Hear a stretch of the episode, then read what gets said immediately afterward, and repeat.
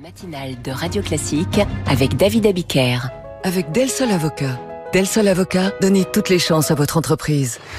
Pas loin de 7h15 sur Radio Classique, les voix de l'économie, c'est tout de suite. François, vous recevez le directeur de la rédaction du magazine Investir. Bonjour François Meunier. Bonjour François. Ça y est, on peut commencer à faire un premier bilan euh, de début de saison des résultats annuels d'entreprise. Qu'est-ce qui vous frappe parmi les premières publications? Les résultats sont vraiment très encourageants. Hein. SAP à Francfort, ASML Amsterdam, Novo Nordisk à Copenhague, LVMH à Paris. Pour l'instant, les, grandes capitalisations, les plus grandes capitalisations en France, en Allemagne, aux Pays-Bas, au Danemark ont répondu présent. Comme quoi, on ne devient pas numéro un par hasard. Hmm. La bourse, en fait, salue les entreprises qui sont capables d'accélérer. LVMH, on l'a vu, a affiché une croissance supérieure au quatrième trimestre par rapport au troisième trimestre. Résultat, la, capitalisation a bondi de 44 milliards. C'est quasiment l'équivalent de l'ensemble de la capitalisation de Kering. SAP en Allemagne, première capitalisation pour une société qui a été créée en 1972 avec euh, quelques employés issus d'IBM, est devenu maintenant un leader des logiciels de gestion, ces fameuses suites de, logiciels pour la comptabilité, les RH, euh, la production. Eh bien, accéléré là aussi grâce à des projets maintenant dans l'IA. Son bénéfice a bondi de 13% et il estime que l'année prochaine, c'est-à-dire euh, pour l'ensemble de l'exercice 2024, on devrait avoir une hausse des profits de plus de 17%. Même chose à Amsterdam, ASML qui est le leader des équipements pour les semi-conducteurs parce que les, machines qui sont vendues euh, derrière pour Taïwan pour produire les fameux semi-conducteurs. Absolument. Et la particularité de ces machines, c'est qu'ils permettent d'avoir une, une, finesse de gravure inégalée. Donc avec ces machines, vous pouvez mettre énormément de composants sur une puce. Et ça, bien sûr, ça, ça plaît à l'industrie de l'intelligence artificielle. On a une croissance qui est très forte, plus 30%, et le titre s'envole, plus 10%. Et même chose maintenant sur Novo Nordisk. Donc là, on n'est pas dans la tech ni dans le luxe, mais on est dans le domaine de la santé. Et on voit que l'envie de, de, maigrir des Américains, 47% des Américains sont obèses aujourd'hui, eh bien cette envie de, de maigrir fait grossir énormément la capitalisation de Novo Nordisk avec une, un chiffre d'affaires là aussi en progression de 30% mmh. en 2023, une activité extrêmement rentable et encore beaucoup de, de projets à l'avenir. Donc on peut se dire que la saison ne fait que de commencer, mais les poids lourds, les plus grandes capitalisations euh, des capitales européennes ont répondu d'ores et déjà présents et ont montré qu'ils avaient encore de grandes ambitions pour l'exercice 2024. Donc les investisseurs sont plutôt rassurés. La question c'est de savoir si euh, la suite, hein, tout le monde pourra suivre cette tendance euh, un petit peu fanfaronne. Ça, ça va être dur parce que il faut pas se leurrer. On a quand même une croissance économique qui ralentit. On a du pricing power qui a quand même qui montre qu'on a atteint quelques limites. Donc on va voir comment va se comporter la suite. On le voit aussi dans les, chez les gérants de la tech américaine, notamment chez Tesla, que le pricing power, il est plus au rendez-vous. On assiste à une guerre des prix dans le domaine des, des voitures électriques et on a un Tesla qui perd 25% depuis le début de l'année. Donc tous les géants ne sont pas non plus à la fête. Euh, la bourse, j'ai envie de dire, fait le, fait le tri. On a vu Alphabet qui avait quelques petits soucis dans le domaine de la, de la publicité.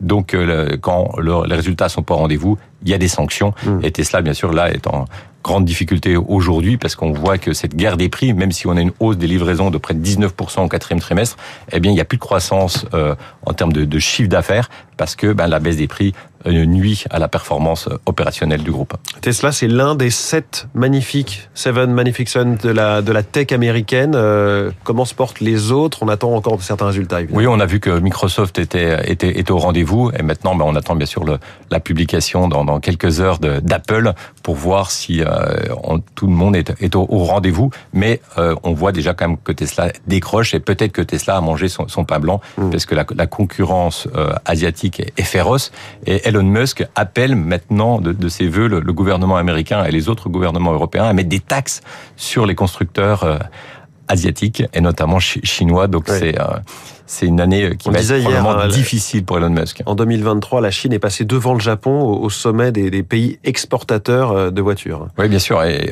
un succès considérable dans le domaine de, la voiture électrique. Et puis on l'a encore vu cette semaine que l'année commençait difficilement pour Elon Musk puisque ben, il va devoir renoncer à des actions de performance à hauteur de 56 milliards parce qu'il y a un actionnaire individuel avec seulement 9 actions qui a réussi à, à, à vaincre l'un des hommes les plus riches du monde. Donc Donc c'est la victoire de David contre Goliath. Il a porté en disant que cette rémunération était excessive et, et, injuste, et le tribunal a tranché en disant que oui, peut-être que les administrateurs de Tesla ne sont pas tous forcément aussi indépendants que prévu, et les conditions d'attribution de mmh. ces actions de performance étaient peut-être exagérées. En tout cas, les conditions n'étaient pas si élevées que ça. Le tribunal du Delaware, ce qui fait dire à Elon Musk, n'installez jamais le siège de votre société dans le Delaware. Justement, on va, euh, pour la suite des résultats aussi, euh, regarder précisément le secteur automobile, en Europe notamment Oui, et on voit que dans le domaine de, l'investissement, en tout cas dans le domaine de la bourse, euh, on gagne, j'ai envie de dire, pas facilement de l'argent de l'automobile, pas facilement dans le train, et c'est surtout dans le, dans le domaine des avions, en termes de mobilité, que c'est là qu'il y a les mêmes meilleures performances. C'est un peu le paradoxe au vu de la transition écologique. C'est un peu le paradoxe, absolument, mais on voit que ben, Alstom a du mal à, à produire en temps et en heure euh, des trains. Résultat, ça lui coûte très très cher et on attend une augmentation de, de capital imminente. On voit que dans le domaine de l'automobile, les constructeurs européens se sont trompés dans l'approche euh, de la construction du véhicule électrique en se disant un véhicule électrique, ça va être formidable, on va faire beaucoup plus de marge que dans le thermique parce qu'un véhicule électrique sera vendu plus cher. Mais les Chinois sont arrivés, arrivent, cassent les prix, cassent les prix, et donc finalement on va avoir des voitures électriques qui vaudront quasiment la même chose qu'une voiture thermique. Et là, ça remet complètement en cause le modèle économique des constructeurs européens, des constructeurs français et même de, Renault, hein, qui avait prévu d'introduire euh, en bourse sa filiale Ampère.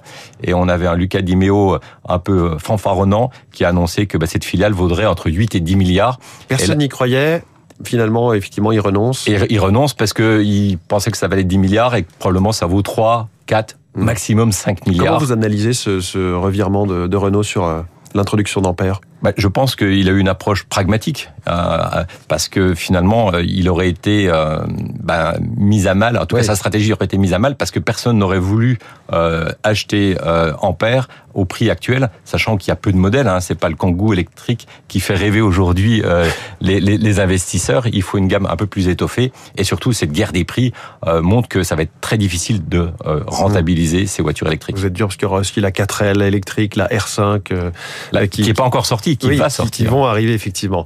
Euh, un mot de la fête, François Monnier. Pas de surprise hier soir. Euh, on n'en sait pas beaucoup plus finalement non plus sur la trajectoire des taux. D'ailleurs, ça a un peu déçu les marchés. Hein. Oui, ça a déçu les, les, marchés parce que les, les marchés étaient, euh, j'ai envie de dire, trop gourmands et trop pressés. Euh, il faut se rappeler que fin décembre, euh, on avait 90% des investisseurs qui estimaient qu'il y aurait une baisse des taux euh, à partir du, du, du 20 mars. Et là, on est tombé, ben, certains investisseurs sont tombés de la chaise puisque euh, Jérôme Powell a annoncé en conférence de presse euh, cette nuit que finalement, ben, il manquait euh, d'éléments, il n'y a pas encore de certitude comme quoi l'inflation était vaincue, et donc il ne faut pas crier victoire trop vite. Donc finalement, il n'y aura pas de baisse des taux en mars. Et c'est le scénario dont on, parlait il, y a, il, y a, quelques semaines, c'est qu'on rentre probablement en 2024 sur une année avec une inflation en taux ondulé il y aura des pics encore, des résurgences, des poches inflationnistes parce que bah, on est proche quand même du plein emploi. Donc il manque, il y a peu de choses pour que ça pour que ça dérape. Euh, plein emploi quasiment aux États-Unis, quasiment plein emploi euh, en Europe parce qu'il y a, y a quand même un, chômage qui est difficilement euh, rétractable dans certains dans certaines activités. Et donc et puis on a un contexte géopolitique qui montre que ben, les prix de l'énergie peuvent s'envoler euh, du jour au lendemain. Donc on est dans un monde où il y a encore un petit peu d'incertitude. Donc oui l'inflation va va reculer mais de temps en temps sur certaines statistiques, on aura des, des pics inflationnistes. Donc, mmh. il faut être prudent. Et euh, surtout, la, la Fed ne peut pas se permettre de, de baisser ses taux euh, en mars pour après les augmenter en avril ou en juin. Donc, ils ont une approche extrêmement prudente. Et euh, ça pénalise bien sûr les valeurs technologiques, les valeurs de croissance qui sont extrêmement sensibles à tout ce qui est taux d'intérêt. Et on verra donc ce que dit la Fed la prochaine fois. C'est le 20 mars. Merci beaucoup François Monnier, le patron d'Investir et de Mieux Vivre Votre Argent et de Boursier.com. Merci vous deux. À demain 6h François pour la matinale de l'économie. Dans 3 minutes, les coulisses de la politique et le bilan des premiers pas de Madame Rachida Dati au ministère de la Culture. Radio Classique, il est...